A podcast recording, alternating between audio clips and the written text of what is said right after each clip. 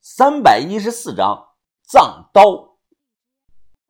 我靠！豆芽仔捡起一块小石头，他丢到了河里。他听了听声音，哎，那里水很深啊！哎，你不会要下水吧你？小轩眼睛还是盯着那片水域。我想潜下去看看，你们帮我照看着点豆芽仔慌了，哎，别别别呀！你水性又一般，哎，要不还是我下去帮你看看吧。说完，豆芽仔直接开始脱衣裳。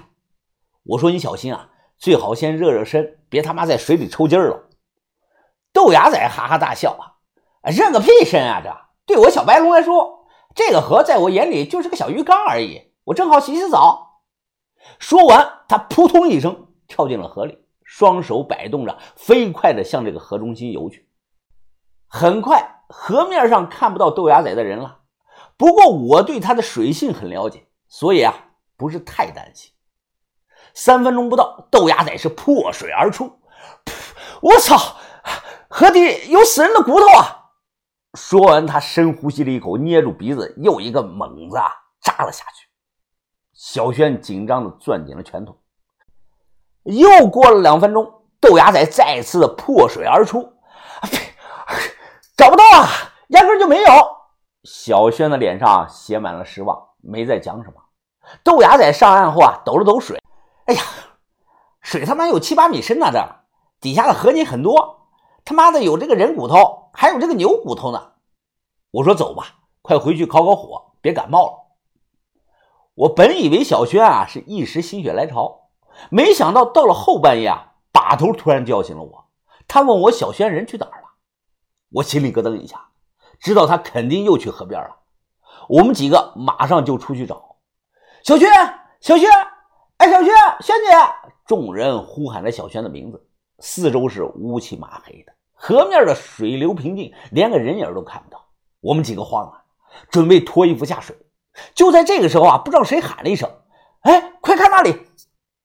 几把手电同时照向了深水区，只见一只手突然从水里伸了出来，而这只手上紧紧地攥着一把刀。随后呢？小轩是破水而出，他仰头看天，大口大口的吸着气。豆芽仔瞪大了眼睛啊！我靠，真让他给找到了！这半分钟后，我将人从这个水里拉上来，小轩是浑身湿透了，但他的眼神里满是兴奋。向导老杨也是无语了：“姑娘，我真是服了你了！哎，这多少人都找不到的东西。”没想到竟然让你给捞到了！这刀我看了，刀刃极其的锋利，刀柄上镶满了红玛瑙，刀身自上而下有两道笔直的血槽，血槽的周围隐约还能看到暗红色的斑斑血迹。而这把刀的年代，我断定啊不会太长，大概是清末到民国初期这一段时间内的。至于是不是老杨口中讲述的藏刀？这个呢无从考证，因为刀身上没有任何的文字和标识。事后我问小轩：“你怎么知道这个刀在那片水域的呢？”而小轩的回答模棱两可。他说：“啊，脑海里有道声音告诉他，这个真有点吓人了。”隔天我们走了一天，终于在这天傍晚时分看到了一个村落。村里的房子全都是纯木质吊脚楼，远远的看看这些吊脚楼啊，我心里有种说不出来的感觉，不知道怎么回事，就是感觉这里是死气沉沉的。老杨啊，这个时候看了大家一圈，哎，各位啊，呃，这里就是大后山矮寨了啊，这里和凤凰那一带的苗村可不一样啊。进村后啊，你们不要乱说话啊。老苗们都不喜欢外人。路上碰到一个牵着牛回家的这个黄脸汉子，他警惕的看向我们。老杨上前啊，和他小声的说了两句，他这才慢慢对我们放下了敌意。而没来之前呢，我想象中的苗寨是充满欢声笑语的，男人女人对唱山歌，尤其是女子们啊，她们都是身材苗条，皮肤水灵白白的。身上布满了这个银饰品的那种。现在呢，和我脑海中的画面这么一对比，完全是天壤之别呀。进村后又看到几个女的，个子都很矮，皮肤也是很粗糙。小米，哎，小米，我们来找你了！豆芽仔大喊着。我朝豆芽仔的后脑勺啊，啪的就拍了一巴掌，呵斥他别乱喊乱叫。这时我掏出手机看了一眼，我的诺基亚在这里啊，一格信号都没有。突然有两个壮汉手拿这个砍柴刀拦停了我们。他们用刀指着我们，大声的说：“啊，蒙嘎达利哈！”我记不太清楚了，应该是这么说的吧。老杨上前啊，紧接着说道：“啊，蒙妈的，什么的我也听不懂。”随后啊，这两个持刀的汉子手同时指向了一栋吊脚楼。老杨马上给人拿了一盒迎宾烟。哎，就是那栋楼，他们说鬼草婆住在那儿。你们的朋友啊，当初不是被鬼草婆带走了吗？我说是，赶紧去问问吧。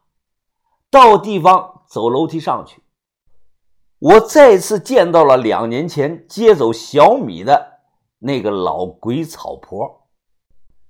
她的变化很大，穿着藏蓝色的这个布衣裳，左眼瞎了，右眼的视力啊，好像也不太好了。啊，阿婆，阿婆是我呀。你还记得我吗？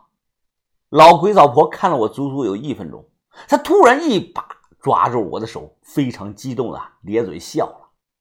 啊，阿婆，小米呢？我朋友呢？我来看他的。哎，杨哥，呃，我听不懂他说什么，你赶紧给翻译翻译。老杨听了几句啊，他转头惊讶的看着我。呃，小兄弟啊，你你你是他家女婿啊？这话一出啊，所有人都惊到了。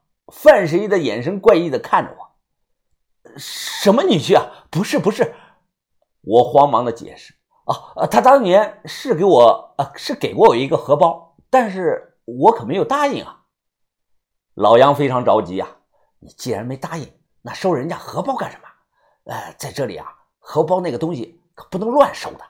我我我也不知道该怎么解释这个事儿啊。”老鬼草婆是抓着我的手不肯放开，哎，豆芽仔见状啊，他幸灾乐祸了。哎，疯子，你他妈也太有女人缘了！我比你帅这么多呢，怎么没一个找我当上门女婿啊？哎，要兄弟，我看啊，你先哎先别忙着拒绝，先看看他孙女长怎么样再说吧。哎，万一要是个大美女，哎，你不就得了便宜了吗？豆芽仔啊，说完之后啊，于哥也笑了。哈哈哈！没错，云峰，来都来了，就见见吧。丑女婿终归是要见公婆的。靠！